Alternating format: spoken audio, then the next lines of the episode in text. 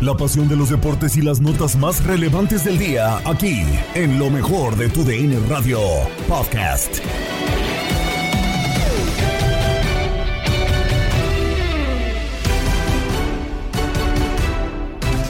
Estamos listos para un episodio más del podcast Lo mejor de tu DN Radio. Gabriela Ramos nos invita a acompañarnos en este resumen con lo más destacado de la información deportiva.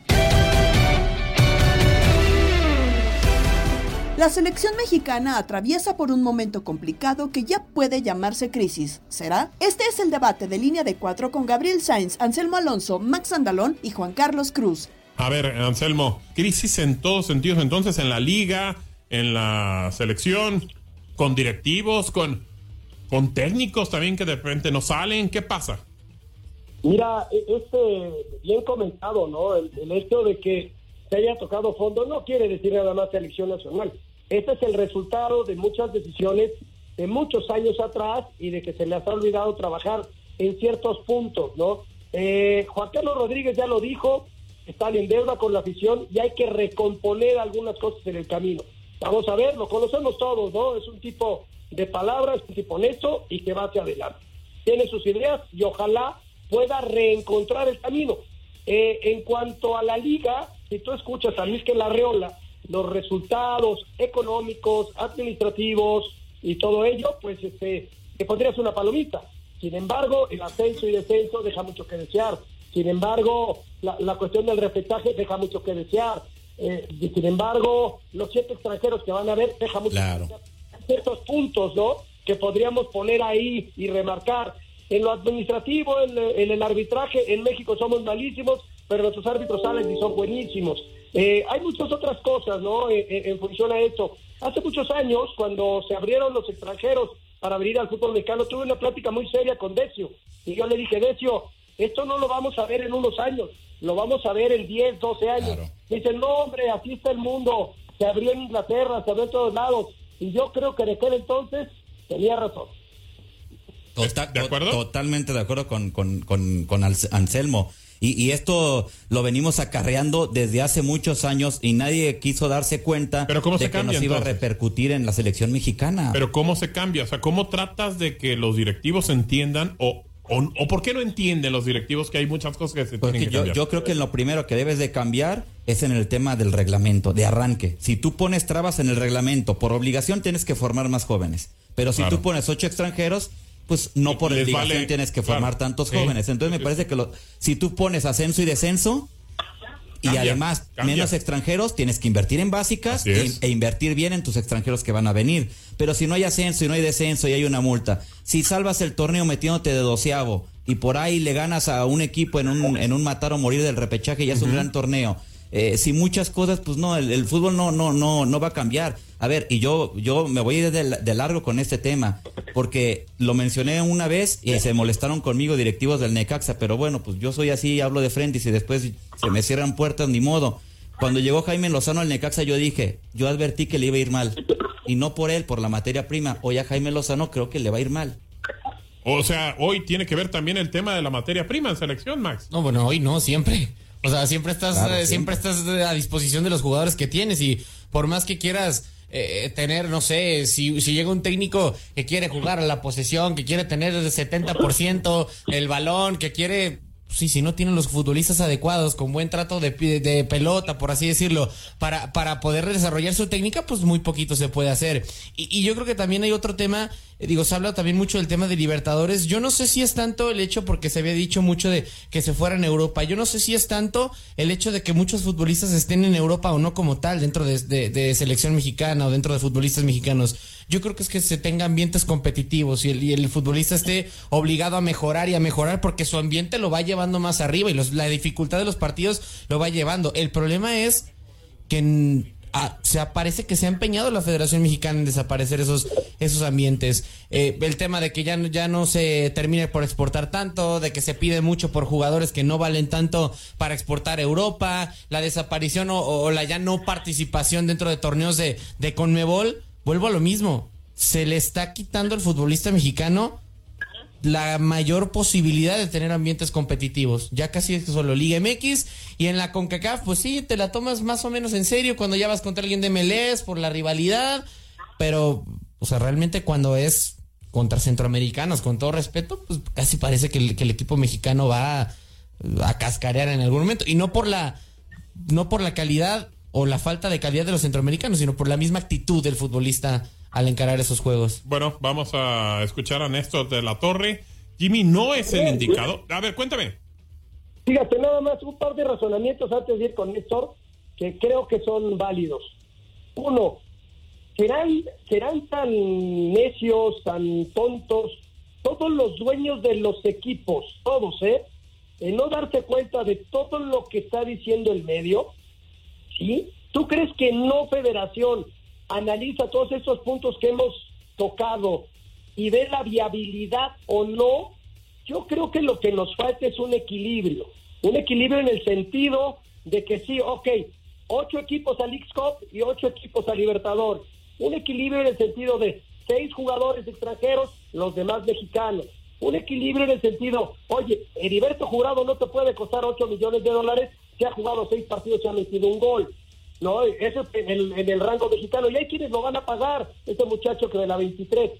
Esos 45 jugadores que estuvieron ahora eh, jugando en Europa y que sus resultados fueron buenos y que compitieron con chavos de su edad, quizá un poquito más jóvenes que ellos, y que cuando vengan a México no van a tener salida porque no va a haber oportunidad de verlos. Entonces, yo creo que en todo este sentido, lo que tenemos que buscar es el equilibrio. Y no creo que sean tan tontos los dueños de los equipos de no darse cuenta de todo eso que estamos platicando. ¿no? Ahora, Anselmo, pero tú, ¿tú por qué crees que van a regresar y no van a tener oportunidad? Pues porque el técnico en cuestión va a estar, va a estar en juego su chamba, va a tener a siete extranjeros, cuatro jugadores de mayor peso, y entonces el chavo va a jugar poco. Te lo digo porque yo sigo al Lecaxa y Heriberto Jurado, Sí. un, un garbanzo de libra, pero si tú revisas lo que ha jugado la temporada pasada, todo el año pasado, Ok, lo dirigió Jaime, ¿eh? El entrenador era Jaime Lozano. Ah, no, no, el- yo me refiero a, a Lilini. Lilini no lo puso, ¿eh? Y Lilini va con chavos. Sí, Lilini y, y Jaime también lo puso muy poco, ¿eh? Porque a mí me tocó ir a Aguascalientes a los partidos y no lo ponía. Y no lo A- ponía. ahora, te pregunto a ti, te, te Muy pregunto, poquito. pero te pregunto a ti, Anselmo. El ¿Tú en cuestión también está eh, pues, que- protegiendo su chamba, porque si sabe que no hace más de 20 puntos, lo echa. Pero- pero- Lilini, Sí, te va a selecciones. De todas formas, se iba a ir Lilini. Pero tú crees que el entrenador es tan tonto como para no poner un joven de, de que tenga calidad para que le salve el trabajo? O sea, ¿tú crees que un joven no se la va a jugar y va a preferir a un extranjero que no sea buen jugador para salvar su trabajo? No, no estoy de acuerdo contigo. Estamos hablando de lo mismo. Yo lo que pido es equilibrio en todos los razonamientos que tenemos y que no creo que ni los técnicos, ni los dueños, ni los presidentes de clubes estén ajenos a todos estos problemas de los que estamos platicando. ¿no? Sí, no, a ver, yo también creo que no son, no son tontos, no son idiotas, saben de por Como, dónde como van. bien dice Anselmo, tampoco los dueños. O sea, el exactamente. problema inicial viene de la formación Así de es. talento mexicano. Así es, y que se termine Y confiando. después viene con, y a eso le agregas los reglamentos y todo, Claro, pues, claro. la repercusión Que- que estamos teniendo. Creo que de todas maneras, atrás de ellos, pues sí termina quedándose con cosas de decir, a ver, espérame, ¿cómo puede ser que ponga un futbolista joven cuando mi, mi trabajo es- está en riesgo? Estamos a tres días de comenzar la fase de grupos de la Copa Oro. De esta etapa, Hugo Salcedo opinó con Gabo Sainz, Julio César Núñez y Pablo Guzmán en Misión Fútbol de Verano. Hola Gabo, qué gusto saludarte. También un fuerte abrazo para Julio César y toda la gente que nos acompaña. Bueno, pues ahora sí ya podemos empezar con los análisis de acuerdo a la conformación plena y total de la fase de grupos. Me gustaría destacar lo de San Kitts o San Cristóbal, como le quieran decir, porque es la primera ocasión en la historia que se mete a una fase de grupos, con todo lo que esto significa en lo deportivo y en lo económico. Ayer la dramática definición en tanda de penales le permite a este seleccionado que pues como muchos otros de esta región tiene muchas limitaciones, pero bueno, pues ahora seguramente todos y cada uno de los jugadores, más el cuerpo técnico, más el resto de la gente que está en el entorno de este seleccionado, pues quedar en la historia, van a jugar una fase de grupos por primera ocasión y eso pues no es poca cosa. Después, pues de acuerdo a los análisis, pues tenemos que señalar obviamente el tema de Canadá y de Estados Unidos que no presentan a sus equipos principales. En el caso de México, pues es la obligación por duplicado, porque si normalmente la tiene el equipo mexicano en eventos de estas características, por lo que ha sido el pasado reciente, no solamente en selección mayor, sino incluso en selecciones en procesos con límites de edad, pues eso le suma a la presión, eso le suma a la necesidad de conseguir un resultado favorable, pero yo honestamente no veo al equipo mexicano con posibilidades de en esa inmediatez regalarle al pueblo mexicano un resultado favorable. Todo se ha hecho al vapor, hay muchísimos problemas de todo tipo, de lo deportivo, de lo extradeportivo, así es que va a ser una Copa Oro realmente muy atractiva en ese sentido. Sí, la verdad es que, bueno, creo que, que, esto nos llama mucho la atención, el tema de, del cambio de técnico, lo que terminaron decidiendo prácticamente, como bien lo dice Hugo, al vapor. Y bueno, pues a ver qué viene para México y Jaime Lozano. A ver, Grupo D, terminamos con eh, la potencia Canadá, ya es una potencia en CONCACAF, eh, Canadá, Guatemala, Cuba y Guadalupe. Eh, ya teniendo todos los, los grupos y, checando más o menos lo que, lo que pueden ser, Julio César, ¿qué podemos esperar de Canadá, de Estados Unidos, de México, Costa Rica? Digo, son las cabezas de, de grupo. Sí, sí, sí, claro. deberían tener un calendario favorable aunque en el caso de Costa Rica me abstengo de concederle esa candidatura o ese favoritismo entiendo, como lo hemos hablado ya con Pablo Guzmán desde Costa Rica muchas veces, que no es el mejor momento de la selección, tampoco de la relación entre el técnico y los jugadores. Anoche volvió a perder con Ecuador, feo, 3 a 1 en el marcador. En fin, este, los propios jugadores son conscientes que esto no puede seguir así. Habló Calvo, que es un referente, y mencionó justamente eso, que hay que empezar a ganar porque de lo contrario ya esto pasa a situaciones bastante, bastante extremas. Este, en el grupo de Costa Rica yo creo que es Panamá, el candidato de Fierro, como decimos en el Río de la Plata, es evidentemente la selección más poderosa y la que está con un presente, digamos, un poco más este, estimulante, ¿no? Y a propósito del grupo D, que es el grupo de eh, Canadá, Guatemala, Guadalupe y, Cuba. Anoche vi a Cuba jugando contra Uruguay. Y saben que vamos a ver una buena selección cubana en la Copa Oro.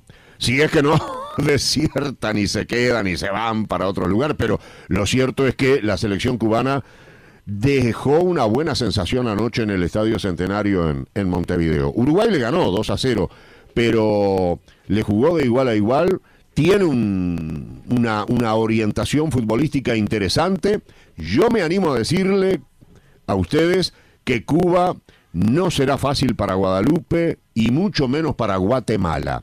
Y que Cuba puede ir a ese grupo con la misma ilusión y esperanzas con la que puede ir Guatemala. Lo digo este, sin ningún tipo de, de tendencias este, y después de lo que vi anoche. Siguen los compromisos amistosos de la Liga MX de cara a la apertura 2023. Por tu DN Radio, escuchaste el triunfo de Rayados por un gol al América. Partido de preparación del Tour Águila. Las Águilas de América pierden, mi queridísima Doris, 1 por 0 frente a los Rayados del Monterrey, que también un Rayados aprovechó la individualidad que tuvo eh, Germán Berterame y con esto termina por ganar el partido por la mínima. Así es, Aldo, termina el encuentro de preparación entre Monterrey y América. Eh, se, se, da eh, este partido en el que América pues sí tuvo más el balón, tuvo más la pelota, se le vio más orden al ataque, pero Monterrey aprovechó muy bien sus individualidades. Eh, aprovechó ese tiro libre que tuvo Verderame y mete un golazo, ¿no? Si, sin nada que hacer para el arquero Oscar, un segundo tiempo en el que hubo muchísimos cambios. Prácticamente Monterrey cambió a sus 11 jugadores del primer tiempo y eso son encuentros que son así, ¿no? Que se tienen que eh, intentar con diferentes jugadores pues para llegar al torneo de apertura 2023 pues ya con un equipo titular y bueno, al final América eh, pierde este encuentro, al final le, anulan un gol, ¿no? Fuera de lugar, que, que no era fuera de lugar, estaba bien habilitado eh, el jugador de América y se lleva rayado la victoria 1 por 0 entre las Águilas del América. Estás escuchando el podcast de lo mejor de tu DN Radio, con toda la información del mundo de los deportes. No te vayas, ya regresamos. Tu DN Radio, también en podcast. Vivimos tu pasión.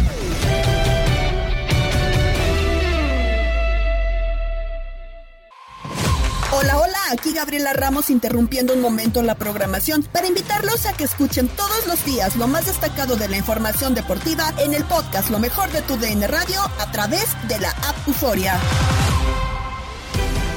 De regreso para irnos al fútbol internacional, donde se realiza el Europeo Sud-21. Llevamos para ti el triunfo de España 3-0 sobre Rumania. España nos demuestra que es un candidato a llevarse eh, el título no por nada tiene cinco junto con Italia y el señor Pedro Antonio Flores nos cuenta qué pasó en este partido.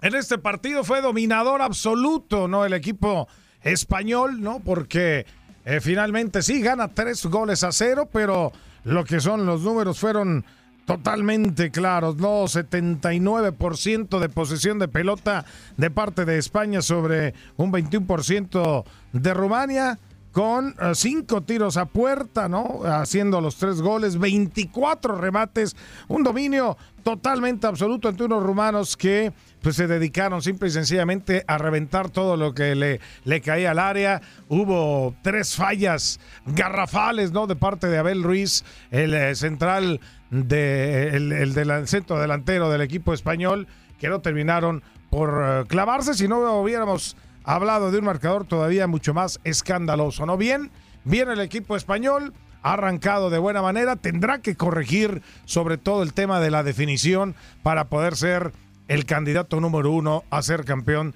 de esta Eurocopa que apenas comienza. Y bueno, pues Rumania, obviamente, eh, pues de lo débil de, del grupo, ya ganó Ucrania a la selección de Croacia y bueno, pues veremos a ver qué pasa obviamente con los españoles que han ganado de buena manera. Así es, creo que nos falta pues ver eh, todavía colocar algunos equipos, a ver qué es lo que tienen, qué es lo que traen para este torneo del sub-21 que bueno, da y otorga lugares para los Juegos Olímpicos. Faltará ver eh, por ahí a Georgia, a ver qué trae, Bélgica, Países Bajos, Portugal que está pues bueno ahí en la primera posición Georgia, España, Ucrania, Croacia, Inglaterra, Alemania, a ver qué traen Francia e Italia también sobre todo, qué es lo que pueden mostrar. En otros resultados, Ucrania venció 2-0 a Croacia, mismo resultado con el que Georgia le pegó a Portugal. Bélgica y Países Bajos empataron sin anotaciones. Los resultados de las grandes ligas los platica Luis Quiñones con los especialistas del tema. Bueno, con el estilo de Toño Murillo y Darín Catalavera en Inutilandia. Ah, el béisbol sabroso. Ayer tuvimos muy buenos resultados en el béisbol de grandes ligas. Atractivo juego, señores. Los gigantes de San Francisco por segunda noche consecutiva dejaron al campo tendidos en el terreno en el noveno inning a los padres de San Diego. Dos excelentes juegos que tuvimos, de hecho, ayer en California, las dos grandes rivalidades de California. Por un lado, la serie del Freeway ahí en Anaheim entre los angelinos y los Dodgers. Se impusieron los Dodgers de Los Ángeles.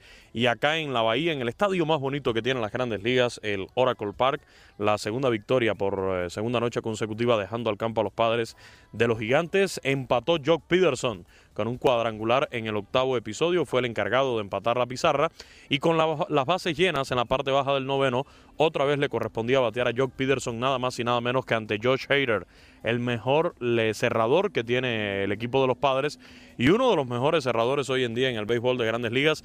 Sin embargo, le, le terminó dando la base por bolas y así de caballito, caminando, anotó desde tercera la carrera de la victoria para los gigantes de San Francisco que ahora tienen 41 ganados y llegaron a 9 victorias de forma consecutiva. Están enrachados ahí en el oeste de la Liga Nacional. Como les decía, en el inicio de la serie del Freeway, ahí en Anaheim, el equipo de los Dodgers blanqueó 2 por 0 a los Angelinos de Los Ángeles.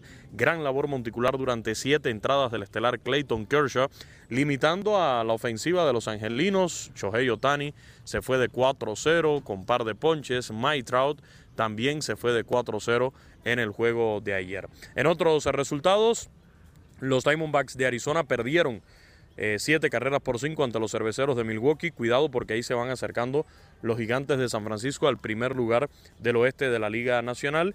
Y en la Liga Americana, los White Sox derrotaron a los líderes del oeste.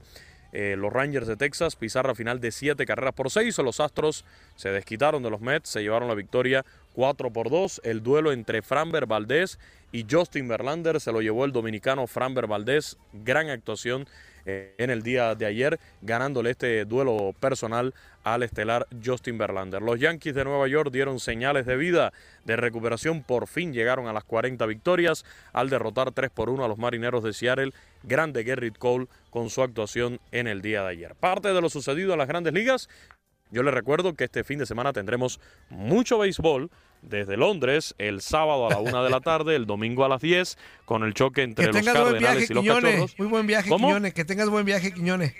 A Londres. Gracias, to Toñito, London. gracias. A Londres, Pero- London. Pero no, lamentablemente, lamentablemente no vamos a estar en ese viaje, mi estimado Ah. Toño Murillo. Van a estar nuestros buenos amigos, los colegas de allá de, de TUDN Radio Chicago, la 1200 AM, Omar Ramos, Miguel Esparza, que habitualmente transmiten para nuestra estación allá en Chicago los juegos de los cachorros y ellos serán los encargados de llevar la transmisión de estos dos juegos. Sábado, repito, a la una de la tarde, tiempo del este. El domingo a las 10 va por nuestra señal nacional de TUDN Radio. Y el domingo, el domingo, Toñito, me voy a Los Ángeles. A Los Ángeles voy a estar el domingo a las 7 de la noche, Ajá. tiempo del este, en el Dodger Stadium con el juego entre los Astros de Houston y los Dodgers de Los Ángeles. Así me dijiste la otra vez, güey. Llegué a la, llegué a la estación, aquí estabas en la cabina. No, no, no, no, no, no. no. Es- ya está, mi Quiñones. Thank you very much. Abrazote grande, cuídense. Saludos para amigo. Darica, para el Químico, Bye, para Toñito Murillo, para todos que pasen un buen día. Y ya lo saben, mucho béisbol este fin de semana aquí en TUDN Radio. Chao, Eso, los quiero. amigo. Abrazo. Nos despedimos con los festejados del día que nos tienen Pedro Antonio Flores, Darín Catalavera y Octavio Rivero en locura. Hoy celebramos al niño del pastel. ¡Feliz cumpleaños te deseamos porque en locura estamos!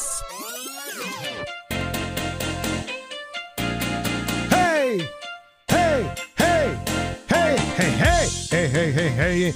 En 1955 nacía en Mosela, Francia, el último rey galo, Michel Platini, uno de los mejores jugadores franceses de todos los tiempos. A pesar de ser mediocampista, anotó 300 goles en clubes y 41 con su selección. Jugó los mundiales del 78, 82, 86, llegando a semifinales en estos últimos. Campeón de Europa con su selección en el 84 y con la Juve en el 85 se retiró a los 32 años de edad y hoy es su cumpleaños. En 1987 nace en Tlanepantla, Estado de México, Pablo Barrera, mediocampista mexicano, dos veces campeón de la Copa Oro, campeón de liga con los Pumas en 2009 y el capitán de Querétaro está cumpliendo 36 años. En 1971 nació en Cali, Colombia, el arquero Farid Mondragón, uno de los mejores arqueros en la historia de Colombia. En Brasil 2014 se convirtió a los 43 años en el jugador más longevo en participar en una Copa del Mundo. Y bueno, en 1961 nace en París, Francia, Manu Chao, cuyo nombre real es demasiado largo para escribir aquí, pero es compositor y cantante francés que saltó a la fama con la banda Mano Negra para después iniciar su carrera como solista, uno de los artistas más influyentes de los últimos años, está cumpliendo, ya está veteranón, 62 años de edad, pero es de mis favoritos hoy, ¿lo A mí también. Que escucha nomás. Mi vida la dejé entre Ceuta y Gibraltar. Y tiene, tiene aquella rola esa de Santa Maradona, ¿no? También. Ah, también. ¿Qué es de Mano Negra? No no? es el de me gusta Sí, la mañana, me, Me gustas tú, claro. me gusta. Fíjate, Darinka, que es una, una sí. eh, eh, Millennial. generación millennial, Sí, Ajá. lo identifica porque son de los pocos artistas que nomás con escucharlo sabes quién es. Claro. Tal día como hoy.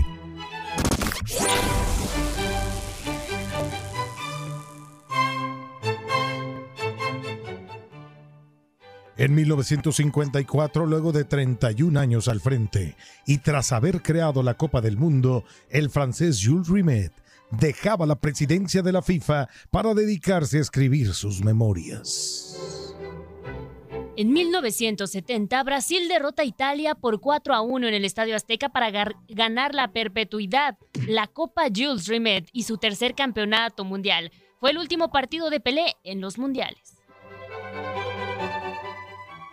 En 1988, en una de las mejores finales de la historia de la NBA, los Lakers de Los Ángeles derrotan en el juego 7 a los Detroit Pistons de Isaiah Thomas por 108 a 105. En 1978 Argentina goleaba a Perú por 6 a 0 en el último duelo de los grupos semifinales y eliminaba a Brasil en uno de los partidos más polémicos de la historia de los mundiales debido a las acusaciones de amaño de partidos. Saludos de Gabriela Ramos. Mañana nos volvemos a escuchar con el nuevo capítulo del podcast Lo mejor de tu DN Radio.